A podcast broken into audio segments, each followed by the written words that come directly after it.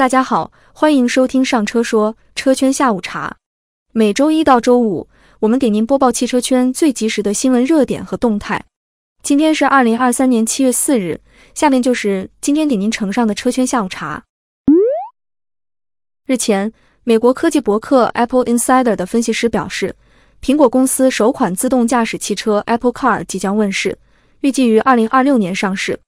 他指出，关于 Apple Car 的唯一问题是何时推出，而非是否推出。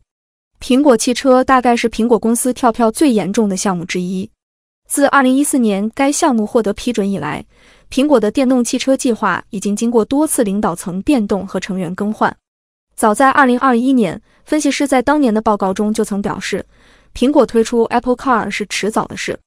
知情人士透露，当时苹果正在和现代汽车及日产汽车洽谈合作，估计有百分之八十五的概率会在三到六个月内正式宣布合作。可惜当时的预言并未成真。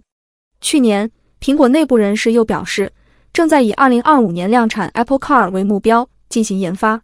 尽管苹果从未公开 Apple Car 研发的任何一个细节，但一直以来，苹果申请并取得的多项汽车专利被接连爆出。目前被曝光的最新一项专利是关于配有指示灯的安全带。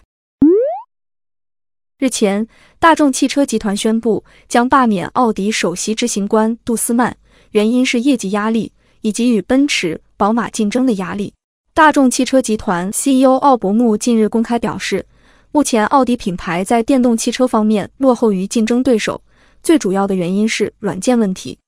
奥伯穆说，奥迪品牌拥有巨大的潜力，但是近年来并没有表现出来。我们没有捍卫它的领先地位，因为软件问题，我们不得不推迟令人兴奋的电动车规划。此外，奥迪的业务高度依赖中国市场，但目前纯电动汽车产品在中国市场没有竞争力。据奥迪官方公布的数据显示，今年前三个月，奥迪在华销量为十三万六千四百一十六辆，同比下降百分之十六，在豪华品牌中下滑明显。近日，华晨宝马与百度举行战略合作备忘录签约仪式，双方将共享优势资源，探索 AI 技术与汽车制造业全域场景的融合创新，推进数字化、智能化技术合作。近日，时代长安动力电池有限公司成立，注册资本为十五亿元人民币，法定代表人是刘畅言，经营范围包含电池制造与销售、新兴能源技术研发、新材料技术研发、电子专用材料研发等。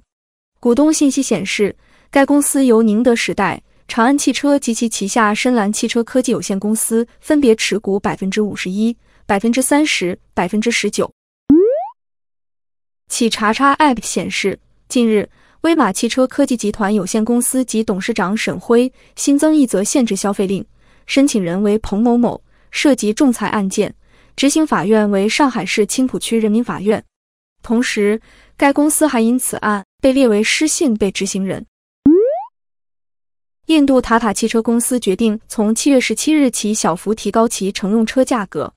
此次提价适用于该公司生产的所有轿车和 SUV。不过，该公司表示将为七月十六日之前预定和七月三十一日之前交付的订单提供价格保护。此次提价适用于内燃机汽车和电动汽车。该公司表示，平均而言，买家可以预期各种车型和变体版本的价格上涨百分之零点六。该公司将价格上涨归因于过去投入成本的剩余影响。七月三日，中国钢铁工业协会发布消息，六月下旬，二十一个城市的五大品种钢材社会库存量为九百二十四万吨，环比减少三十二万吨，下降百分之三点三，库存继续下降，比五月下旬减少一百零七万吨，下降百分之十点四，比年初增加一百七十二万吨，上升百分之二十二点九，比上年同期减少三百二十八万吨，下降百分之二十六点二。